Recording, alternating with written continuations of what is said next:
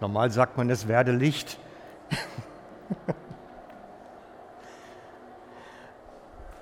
es ist schön, wieder einmal hier zu sein. Das zweite Mal jetzt schon. Und ich freue mich inzwischen einige bekannte Gesichter zu sehen. Das ist immer gut. Dann sitzt man nicht, steht man nicht vor fremden Leuten. Ich möchte mit einer persönlichen Geschichte beginnen, weil ich denke, das ist immer sinnvoll, dass es persönlich wird wenn man erzählt. Ich denke, ihr seid regelmäßige Bibelleser. Dankeschön. Und dann werdet ihr die Geschichte kennen von Jesus, der in der Wüste ist und hungert und dort mit dem Teufel kämpft, einen inneren Fight führt. Mir ist aufgefallen beim Studium der Bibel, der Heilige Geist hat ihn in die Wüste geführt. Der Heilige Geist hat ihn in diese Krise hineingebracht, in diese Konfrontation, in die Zeit der Not. Der Heilige Geist hat ihn dahin gebracht. Und Gott macht das ab und zu. Er bringt uns in solche Lebenssituationen, die uns massivst herausfordern. Er macht dies, um uns weiterzubringen. Es war für Jesus der Startschuss für seinen Dienst nachher. Und er macht das auch bei uns ab und zu, um uns einen nächsten Schritt zu führen. Er lässt es zu, unsere Wüstenzeit, unsere Entbehrung. Ich möchte euch von mir erzählen von einer Wüstenzeit, die ich erleben musste. Mir ist das auch geschehen, weil der Heilige Geist mich auf etwas geführt hat. Er hat mich geführt an dem Punkt, bei dem Vers Markus 16, 20 innezuhalten. Ich weiß nicht, ob ich das auch mal so geschieht, dass man bei einem Bibelvers plötzlich das Gefühl hat, irgendwas will Gott mir jetzt sagen. Irgendwas will er mir weitergeben. Irgendwie kommt man ins Stolpern. Ich hoffe, es geht euch so. Und es steht in diesem Vers drin folgendermaßen. Sie, die ersten Jünger also, gingen überall hin, predigten die gute Botschaft, das Evangelium, der Herr wirkte durch sie und bestätigte ihr Wort durch wunderbare Zeichen. Also Zeichen und Wunder. Und ich habe da gesessen, ich habe da gesessen. Gott bestätigt die Botschaft. Gott bestätigt die Botschaft mit Zeichen und Wundern. Bei mir bestätigt Gott mich als Prediger? Bestätigt Gott mich, meine Botschaft? Bis zu der Zeit bin ich wirklich schweizweit jeden Sonntag fast eine andere Gemeinde unterwegs gewesen. Predigt 50 Mal im Jahr in, vor verschiedenen Versammlungen, vor verschiedensten Menschen und kommst dann an den Punkt und fragst dich, bist du noch da, wo du eigentlich sein sollst? Sagst du das, was du sagen sollst? Bestätigt Gott dein Reden eigentlich oder erzählst du irgendein Zeug? Und für mich war das eine, eine sehr schwierige Zeit, das auszuhalten, diese Fragestellung auszuhalten, kann Gott mich bestätigen als Prediger? Oder erzähle ich irgendein Zeug und Gott guckt weg? Und das nimmt einen schon mit, zumindest mich in der Zeit. Es ist nicht so, dass keine Zeichen und Wunder passiert wären, aber sie passierten nicht so, wie ich es eigentlich aus dem Evangelium oder Apostelgeschichte verstehen würde, so wie es eigentlich sein sollte oder wie ich es aus dem Evangelium verstehe. Und dann habe ich in der Bibel gefunden, ich habe dann an dem Thema weiter geschafft für mich, weil ich das wissen musste. Was stimmt jetzt nicht bei dir? Und habe dann weiter geforscht und dann gefunden in Apostelgeschichte, Männer von Israel, hört zu, ihr wisst selbst, dass Gott durch Jesus von Nazareth mächtige Taten und Wunder und Zeichen unter euch vollbracht hat. Auf diese Weise hat Gott ihn vor euch bestätigt. Jesus war von Gott bestätigt durch Zeichen und Wunder. Das gleiche wieder. Das, was den ersten Christen geschehen ist, sagt die Bibel auch von Jesus. Gott bestätigt durch Zeichen und Wunder die Verkündigung. Und da muss ich als Prediger mich auf den Prüfstand stellen. Kann Gott mich bestätigen? Da muss ich mich selber auf den Prüfstand stellen. Und mich hat diese Texte in eine Krise geführt, eine heilsame Krise. Denn ich musste auf Forschen gehen, nochmal viele Jahre nach dem Studium, forschen gehen. Was ist das für eine Botschaft, die der Heilige Geist bestätigen kann? Was ist das für eine Botschaft, wo Gott sagt, ja, dazu stehe ich jetzt? Damit muss man sich dann auseinandersetzen, ich mich zumindest. Ich habe das Gefühl gehabt, in meinem Dienst passieren kaum Zeichen und Wunder. Und wenn ist das eher fast schon zufällig aus der Not oder aus dem Erbarmen dem Bedürftigen heraus und gegenüber. Es war eine Entdeckungsreise hin zu einer anderen Verkündigung. Eine Entdeckungsreise zu einer Botschaft, wo Gott sagt, ja, das ist es. Und ich möchte den ganzen Gang, den ich da erlebt habe, das waren Monate, vielleicht ein halbes Jahr, wo ich wirklich schon fast im Kämmerlein saß, abkürzen aufs Ergebnis. Denn wenn man in der Schrift forscht, findet man auch das Ergebnis.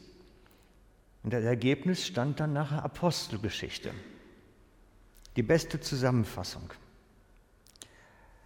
Paulus und Barnabas blieben geraume Zeit dort, in Antiochia, und wirkten unerschrocken im Vertrauen auf den Herrn der für uns das Wort, der für das Wort von seiner Gnade Zeugnis gab, indem er Zeichen und Wunder durch ihre Hände geschehen ließ. Wisst ihr, da ist es etwas präzisiert. Wieder das Bestätigen, Gott bestätigt die beiden, Paulus und Barnabas, aber er bestätigt das Wort der Gnade. Da ist der Punkt. Da ist die, der Link gewesen für mich. Gott bestätigt das Wort von seiner Gnade, nicht irgendein Wort. Die haben nicht über Gemeindebau gepredigt. Die haben nicht über Geistesgaben wahrscheinlich gepredigt. Wenn, dann immer aus der Sichtweise der Gnaden gab. Was es heißt, das Wort in der Gnade zu sein. Und ich habe lernen müssen auf diesem Weg selber, dass man Gnade sehr unterschiedlich predigen kann. Aus sehr unterschiedlichem Grundverständnis heraus. Und ich möchte es mit einem Bild sagen. Ich habe es letztes Mal schon erzählt vom Sein und Tun und ich möchte es mit einem Bild sagen. Wisst ihr, man kann so Gnade verstehen. Danke Herr, dass ich meinen LKW ziehen darf. Man kann sich natürlich auch da reinsetzen und fahren. Danke, Herr, dass du mir den Treibstoff auch gibst. Und so ein bisschen ist das natürlich dann auch bei der Predigt. Ich kann so Gnade predigen oder aus dem Führerhaus. Da ist der große Unterschied, ob ich im Tun bin oder im Sein, so wie ich das letztes Mal schon erklärt habe. Und ich predige beide Mal über Gnade das eine kann Gott segnen, das andere nicht. Das eine bestätigt er, das andere nicht. Und seitdem ich das entdecken durfte, was das praktisch für mich heißt, hat sich mein Leben verändert und mein Dienst auch sehr. Und ich möchte euch so ein ganz bisschen heute mitnehmen, das selber zu entdecken vielleicht auch, was das ausmacht. Mein Dienst hat sich verändert, weil ich mir etwas zu Herzen genommen habe, was Paulus Titus geschrieben hat. Paulus hat Titus eine Anweisung geschrieben für seinen Verkündigungsdienst. Und diese Anweisung ist sehr, sehr wichtig. Ich habe es an einer Stelle abkürzen müssen. So sind wir alleine durch seine Gnade von aller Schuld befreit. Das steht unumstößlich fest. Ich will, dass du dies mit allem Nachdruck weitergibst. Oder immerfort lehrst, könnte man auch übersetzen. Da liegt für ihn eine Betonung drauf. Er sagte, konzentrier dich darauf. Wer den Galaterbrief liest, wird dann feststellen, dass Paulus sagt, darauf liegt auch Segen. Eine Gemeinde, der das gepredigt wird, hat Frieden miteinander, hat Liebe untereinander. Gott, äh, Jesus, Paulus erklärt das den Galatern im Galaterbrief. Und so ist die Gnade Gottes ein Kern meiner Botschaft geworden. Wenn ich von Gemeinde predige oder über Gemeinde predige, spreche ich aus der Sichtweise der Gnade. Wenn ich über den Heiligen Geist predige, predige ich auf der Basis des Gnadenverständnisses. Wenn ich vom Kreuz predige, predige ich aus diesem Gnadenverständnis. Das ist die Basis, das unterste Fundament, egal worüber ich spreche. Und ich möchte das heute Morgen machen, indem ich einen Psalm nehme. Ich möchte einen Psalm nehmen und ihn auf Basis von Gnadenverständnis euch erklären. Denn ja, David gehörte zu denen, die die überschwängliche Gnade Gottes schon bereits im Alten Testament gefunden haben. Er hat etwas entdeckt, was den meisten verborgen war. Ich lese aus Psalm 91. Das ist der Psalm vom Schirm. Den werden wir heute öfter noch haben. Der Psalm vom Schirm. Wer unter dem Schirm des Höchsten sitzt, der bleibt unter dem Schatten des Allmächtigen. Ich sage zu dem Herrn, meine Zuflucht und meine Burg, mein Gott, auf den ich traue. Und jetzt folgen einige Präzisierungen in dem Text. Ja, er wird dich, dich, der du unter dem Schirm des Höchsten bist, retten vor der Schlinge des Vogelstellers und vor der verderblichen Pest. Er wird dich, der du unter dem Schirm des Höchsten bist, mit seinen Fittichen bedecken und unter seinen Flügeln wirst du dich bergen. Seine Treue ist Schirm und Schild. Du, der du unter dem Schirm des Höchsten bist, brauchst dich nicht zu fürchten vor dem Schrecken der Nacht, vor dem Pfeil, der bei Tag fliegt, vor der Pest, die im Finsteren schleicht, vor der Seuche, die am Mittag verderbt. Ob Tausende fallen zu deiner, der du unter dem Schirm des Höchsten bist, Seite und zehntausend zu deiner Rechten, so wird es dich doch nicht treffen. Ja, mit eigenen Augen wirst du sehen und zuschauen, wie dem Gottlosen vergolten wird. Denn du, der du unter dem Schirm des Höchsten bist, sprichst, der Herr ist meine Zuversicht. Den Höchsten hast du zu deiner Zuflucht gemacht. Kein Unglück wird dir zustoßen und keine Plage zu deiner Zeit sich nahen. Denn er wird seinen Engeln deinen Begen, der du unter dem Schirm des Höchsten bist, Befehl geben, dass sie dich behüten auf all deinen Wegen. Auf den Händen werden sie dich tragen, damit du deinen Fuß nicht an einen Stein stößt. Auf den Löwen und die Otter wirst du mit dem Fuß setzen, wirst den jungen Löwen und den Drachen zertreten, weil er sich an mich klammert. Darum will ich ihn erretten. Ich will ihn beschützen, weil er meinen Namen kennt. Ruft er der unter dem Schirm des Höchsten ist, mich an, so will ich ihn erhören. Ich bin bei ihm, jetzt habe ich nicht genug weitergeschaltet, Entschuldigung. Ich bin bei ihm, der du unter dem Schirm des Höchsten bist, in der Not. Ich will ihn befreien und zu Ehren bringen. Ich will ihn sättigen mit langem Leben und ihn schauen lassen, mein Heil. Das sind Zusagen. He? Kann man sich gar nicht vorstellen, dass das Wirklichkeit werden könnte. So außergewöhnlich. Ist es nicht wunderbar, so einen Ort zu haben? Das wäre doch mal ein Ding, ne? Aber bei uns steht da innerlich so ein Fragezeichen. Wir haben eben von den Kranken gehört, die in Not sind, haben eben von den Schwierigkeiten gehört, in denen sich einige befinden. Und dann soll es so einen Ort geben. Würde sich ja lohnen, den zu kennen. Sagen wir es mal vorsichtig. Da wollen wir doch alle hin. Die Erfüllung dieser biblischen Zusage von Schutz, Versorgung, langem Leben und glücklich sein. Ist doch super. Es würde sich lohnen, eine ganze Predigtserie darüber zu machen. Ich möchte heute nur einen einzigen Aspekt nehmen davon, nämlich die Frage, wer darf dahin? Wer darf das? Wer darf zu diesem Ort dieser Zusage? Nur das. Mehr mache ich noch gar nicht heute Abend, heute Morgen. Wer darf unter diesen Schirm des Höchsten? Hm, du? Ich weiß es nicht. Wir kennen uns noch nicht gut genug. Wer darf da drunter? Wer wird drunter gelassen? Hm. Und wer entscheidet das überhaupt? Wer da drunter darf? Was kann ich jetzt also tun, um diesen Schirm zu kommen? Das natürliche Leben lehrt uns, ich muss mich bewegen und muss mir einen Buckel machen, dass ich da drunter passe nachher. Das lehrt das Leben. Aber ist es das?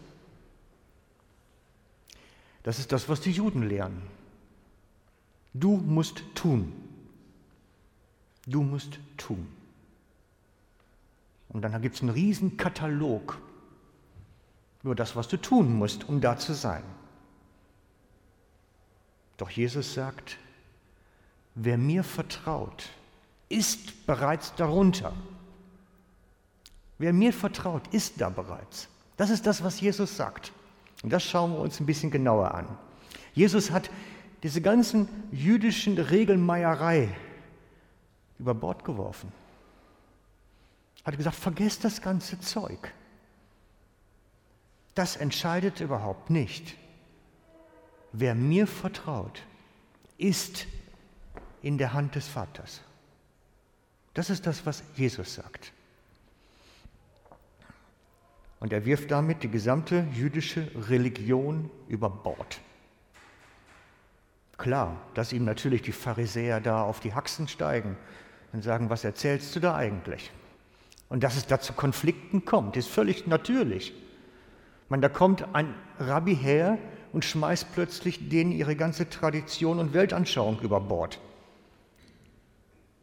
Bei den Juden ging es immer um die Frage, wer ist in und wer ist out. Und sie waren die, die bestimmen, die das festlegen. Sie waren das Regelorgan. Darf ich euch mal die Geschichten, ich, ich mache einen Schnellabriss. Es lohnt sich, das in der Bibel nachzulesen. Ein Schnellabriss. Wir können nämlich das erkennen aus den Begebenheiten des Neuen Testaments. Nehmt zum Beispiel die Begegnung Jesus und die Wanderhure. Es gab eine Wanderprostituierte, die war zur Zeit Jesus unterwegs und die begegnen sich. Lukas 7, wer es nachlesen möchte. Jesus begegnet der Wanderhure und für die Pharisäer war diese Frau draußen, die war out die kam nie unter den Schirm Gottes. Never. Weil die machte die falschen Sachen, moralisch verwerfliches Leben, indem sie sich prostituierte. Aus welchen Gründen auch immer. Bei den Juden hatte sie keine Chance, überhaupt unter diesen Schirm zu kommen. Gar nicht. Doch sie vertraute Jesus, warf sich vor seine Füße und er sagt plötzlich, du bist drin. Du bist da dran. Du bist dabei. Plötzlich war der Schirm der Gnade groß genug, selbst für die Prostituierte. Nehmt den blinden Bettler, Johannes 9. Der war draußen, weil er oder seine Eltern irgendwann mal gesündigt haben. Dadurch war er krank, das war das Erkennungsmerkmal, also war er out. Jüdisches Regelwerk. Wer krank ist, ist wegen Sünde krank, ist out. Für ihn war der, bei den Pharisäern der Schirm Gottes nicht groß genug.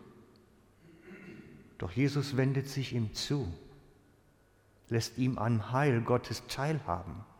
Plötzlich war er in. Nehmt den Gelähmten auf der Matte mit seinen vier Freunden. Die Geschichte kennt er ja auch alle, die das Haus kaputt machen. Der war auch draußen, weil er war krank. Irgendeiner muss gesündigt haben. Was macht Jesus? Er vergibt die Schuld. Die Pharisäer regen sich auf. Wie kann der jetzt in sein? Wie kann der unter den Schirm passen? Das geht doch nicht. Unter den Schirm der Gnade. Bei den Juden war er out, bei Jesus war er drin. Die zehn Aussätzigen oder Leprakranken waren krank. Sie waren völlig außerhalb des Schirms Gottes. Sie mussten sogar außerhalb der Gesellschaft leben, in einem eigenen Dorf, weil niemand in ihre Nähe durfte. Sie waren völlig out. Und Jesus rührt sie an und heilt sie. Sie waren drin.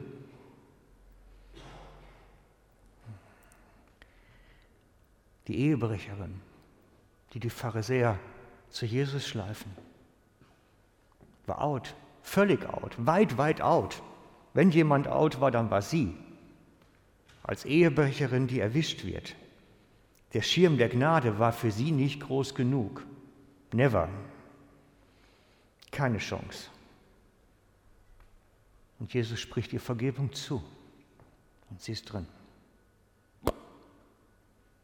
Plötzlich geht's. Merkt ihr was? Was Jesus da durchbrochen hat eigentlich? An toter Religion zu echtem Evangelium.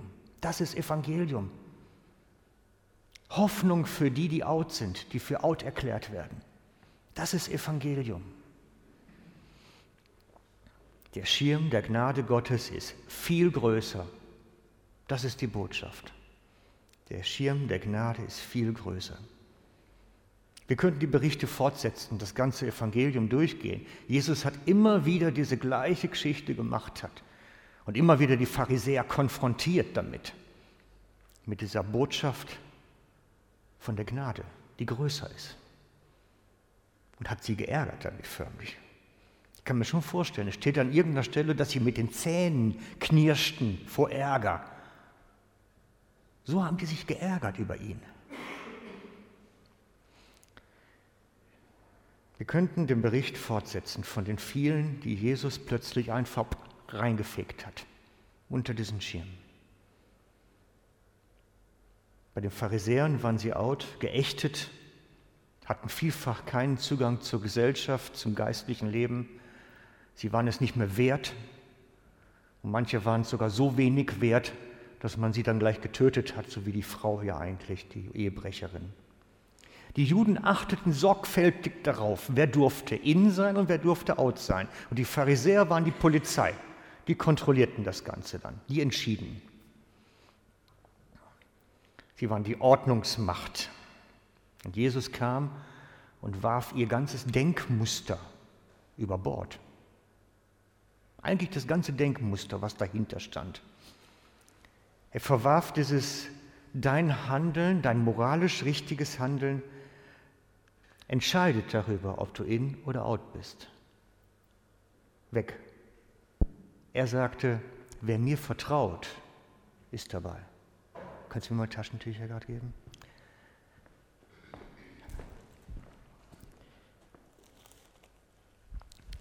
Entschuldigt bitte, meine Nase tropft. Auch das gibt's. Auch das gibt's.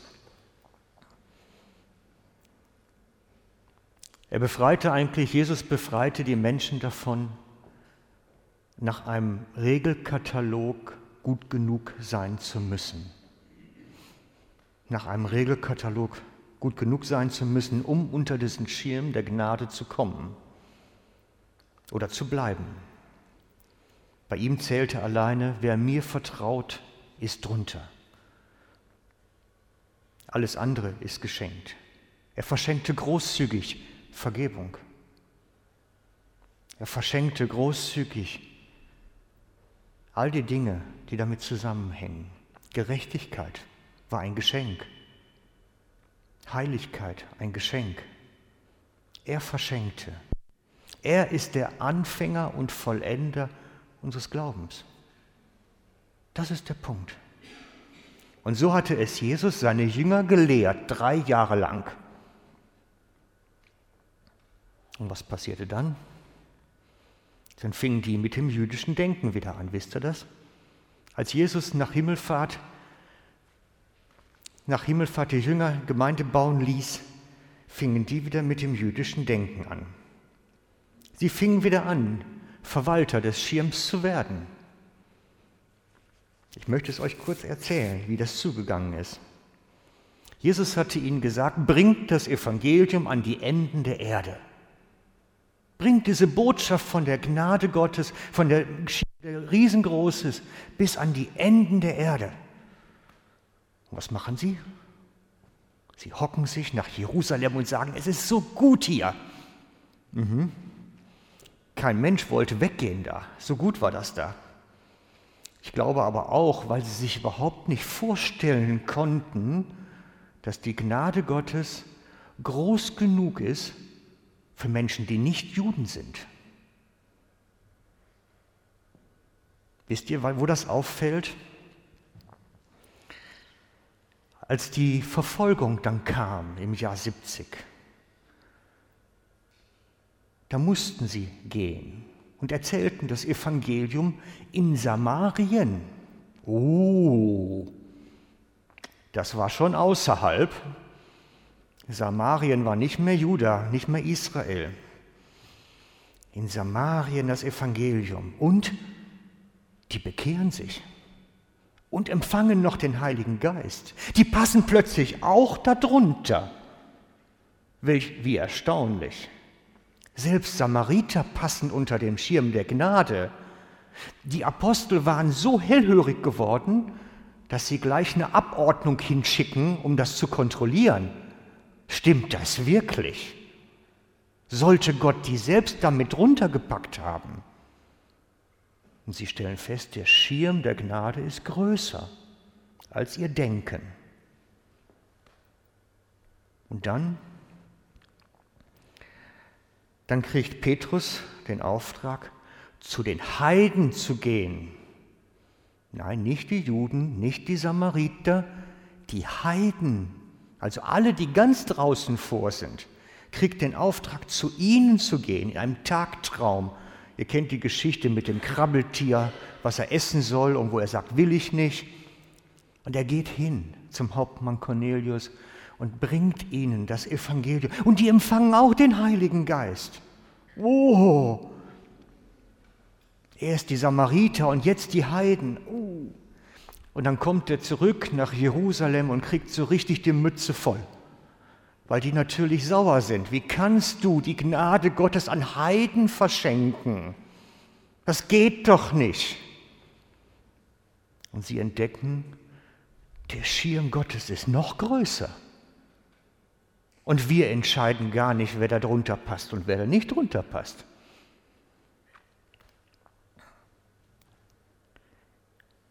Jetzt könnt ihr denken, das haben wir ja alle, ne? Jetzt haben wir, erst waren wir die Juden, dann die Samariter und jetzt die Heiden. Nein, die Geschichte geht weiter. Die Geschichte geht noch weiter. Und jetzt wird sie ganz gefährlich. Ich hoffe, ihr habt kein Gemüse, sonst könnt ihr mich nachher damit bewerfen.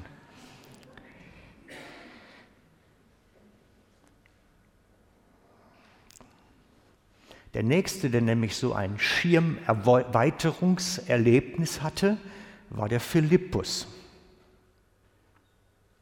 Der hatte schon ein erstes in Antiochia in Samaria.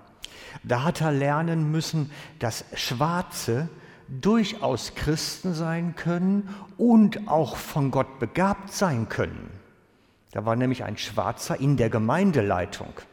Das hat er schon lernen müssen vorher. Und dann sagt ihm Gott, geh in die Wüste. Geh. Ich meine, das ist sowieso für mich eine Wundergeschichte, Wunder über Wunder. Wie jemand seine Erweckungsbewegung, die er selber ausgelöst hat, verlässt, um in die Wüste zu gehen. Also da braucht es schon klares Reden Gottes für. Wird kein Prediger machen, freiwillig. Das ist das erste Wunder eigentlich. Also geht er in die Wüste, oh Wunder, und trifft dort den Kämmerer. Der Kämmerer war aber schwarz und war Afrikaner. Und dem soll er jetzt das Evangelium bringen. Hm.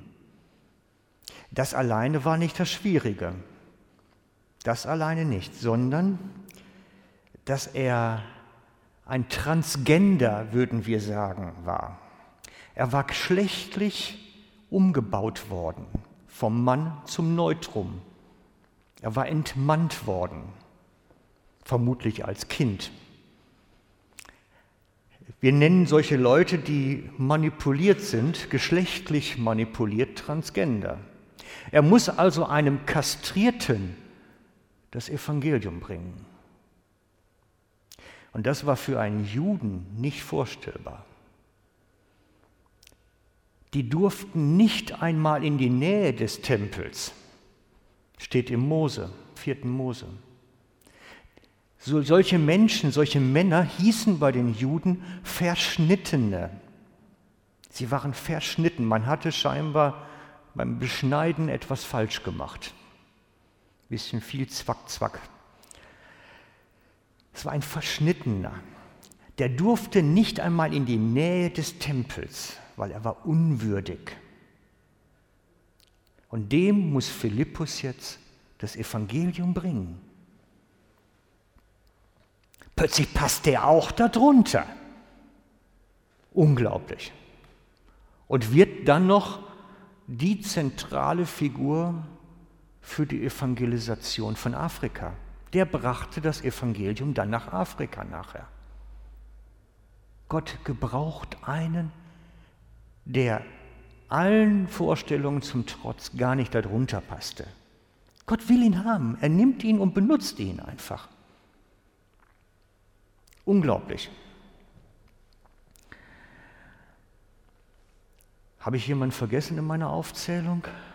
Die Frauen, die Frauen. Das hatte eigentlich Jesus schon erledigt, als er die Frauen in die Jüngerschar aufgenommen hatte. Das war schon revolutionär. Denn die Frauen hatten vor Jesu ungefähr den Status von einer Milchkuh. Das war der Wert jedenfalls, den sie hatten. Das ist wirklich überliefert so. Das erzähle ich jetzt nicht, um euch zu schocken. Das ist wirklich so überliefert. Eine Frau hatte den Wert von einer Milchkuh, nach einer guten Milchkuh nicht einer schlechten. Und so war auch ihre gesellschaftliche Bedeutung. So viel Einfluss hatte sie. Und als Jesus anfing, die Frauen in die Jüngerschar aufzunehmen, da hat er schon wirklich echt mit den Konventionen gestritten. Da hat er echt was über Bord geworfen. Jesus nahm sie gleichwertig zu den Männern in den Kreis der Jünger auf. Als die Gemeinden anfingen sich zu entwickeln, können wir beobachten, dass Frauen gepredigt haben, dass Frauen als Prophetinnen gedient haben, dass Frauen sogar Gemeindeleiterinnen waren. Frauen haben eine ganz bedeutende Rolle gespielt bei dem Aufbau der ersten Gemeinden. Das dürfen wir nicht vergessen. Die katholische Kirche hat es nachher zugeschüttet wieder. Aber letztlich ist vieles über die Frauen gelaufen. Ich erzähle die Geschichte eigentlich überhaupt nur, weil ich manchmal Angst habe, dass wir uns als Volk Gottes nicht weiterentwickelt haben. Wir fühlen uns immer noch als Ordnungsmacht der Gnade Gottes. Wir machen Daumen hoch oder Daumen runter.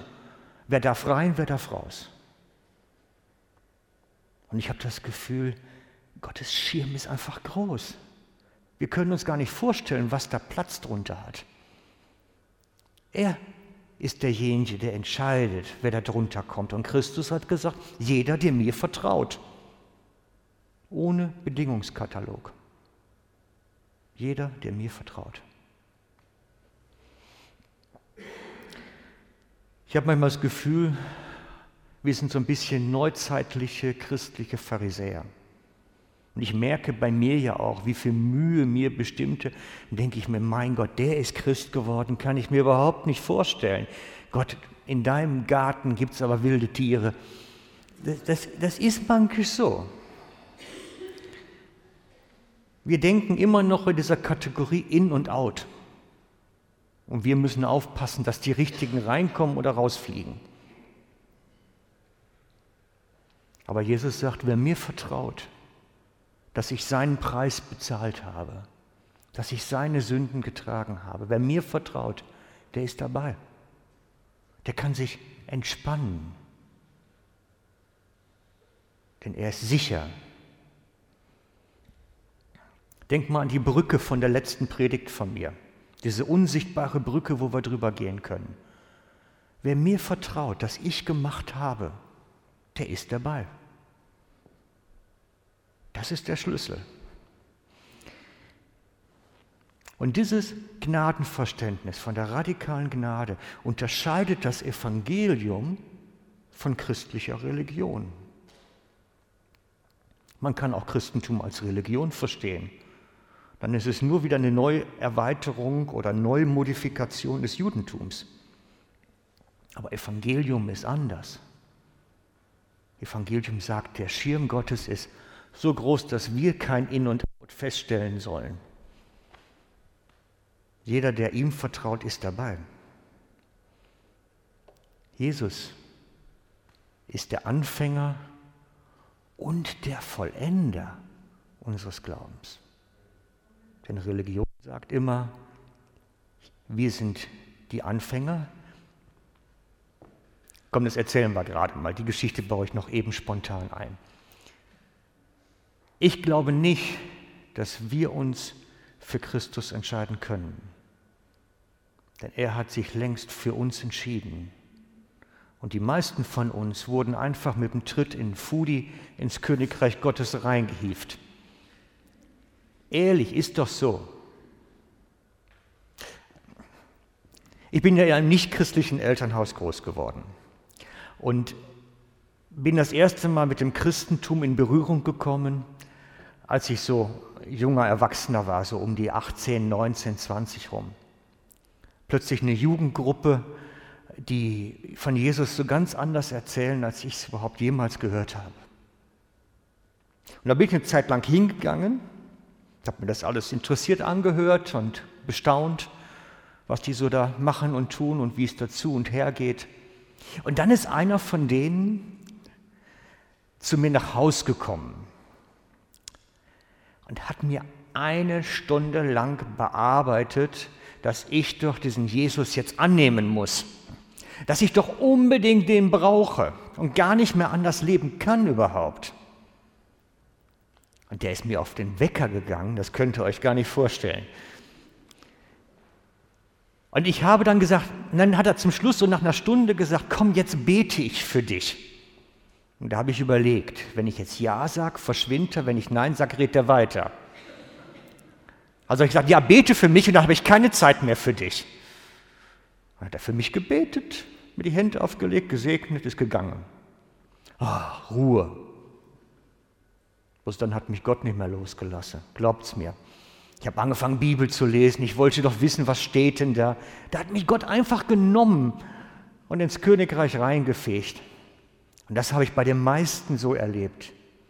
Bei den meisten habe ich erlebt, dass Gott sie einfach genommen hat. Er hat sich längst für uns entschieden und guckt einfach nur dazu, wie er uns jetzt endlich kriegen kann.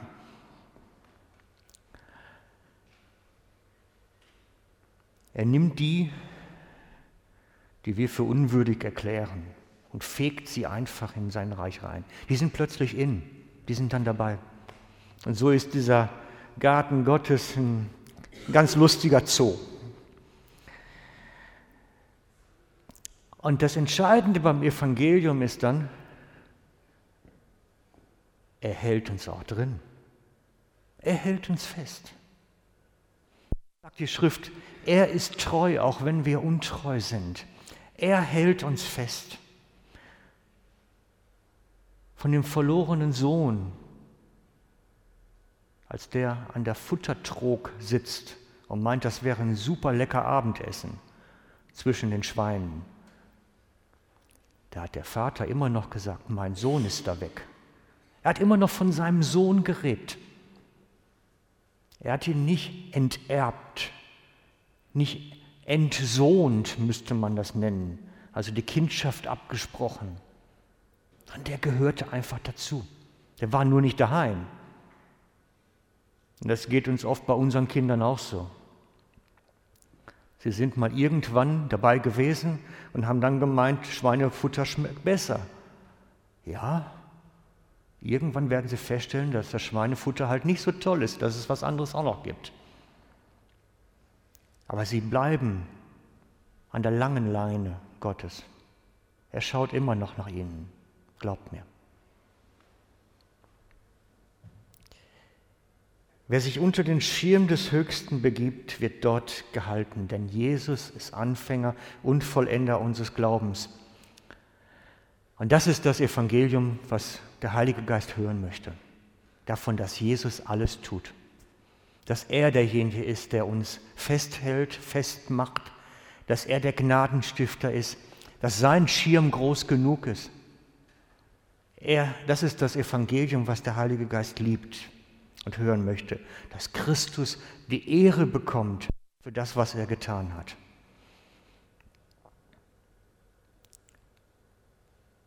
Das ist das, was ich neu entdecken musste. Ich hatte gepredigt, nämlich, ja, die Gnade reicht aus, um zu Gott zu kommen, in all deiner Unwürdigkeit. Aber jetzt streng dich auch an, da zu bleiben. Das hatte ich gelehrt. Das echte Evangelium sagt, komm an, der Vater hält dich. Er wird bei dir sein. Durch alle Höhen und Tiefen und Zweifel und Krisen hindurch. Er bleibt treu. Wir leben in geschenkter Gerechtigkeit. Er ist derjenige, der uns verändert, der uns erneuert. Er macht durch seinen Geist, nicht wir. So, und jetzt noch ein Vers aus dem Galater. Ja, richtig rumgedrückt. Der euch nun den Geist darreicht und Kräfte in euch wirken lässt. Tut er es durch die Werke des Gesetzes oder anders formuliert gesetzliche Werke oder durch die Verkündigung vom Glauben bzw. Vertrauen auf Christus? Also, wir bleiben mal bei einem Vers. Paulus schreibt an eine Gemeinde, an die Gemeinden in Galatien. Und es geht darum, dass er sagt, Gott wirkt unter euch in der Versammlung, wenn ihr zusammenkommt. Gott wirkt dort. Zeichen und Wunder. Und er tut dies, weil ihr vom Vertrauen auf Christus redet. Er tut dies, weil ihr vom Vertrauen auf Christus redet. Das steht dort. Zeichen und Wunder als Konsequenz der Botschaft vom Vertrauen auf Christus. Das ist der Schlüssel. Und darum rufe ich auch immer am Ende meiner Predigt auf, für sich beten zu lassen damit Zeichen und Wunder geschehen können. Als Zeichen dafür, dass Gott sagt Ja und Amen und ich stehe dazu, dass Jesus alle Ehre bekommt. Und ich lade euch ein, auch am Gottesdienstende zu kommen und für euch und eure Nöte und Sorgen, eure Wüstenzeiten, eure Krankheiten beten zu lassen, damit Gott bestätigen kann, das Vertrauen auf Christus alleine ausreichend ist. Amen. Ich möchte mit uns beten.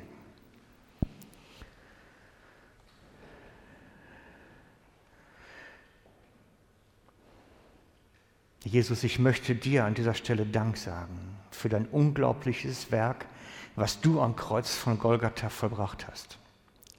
Dass du uns befreit hast von der trennenden Sünde zum Vater.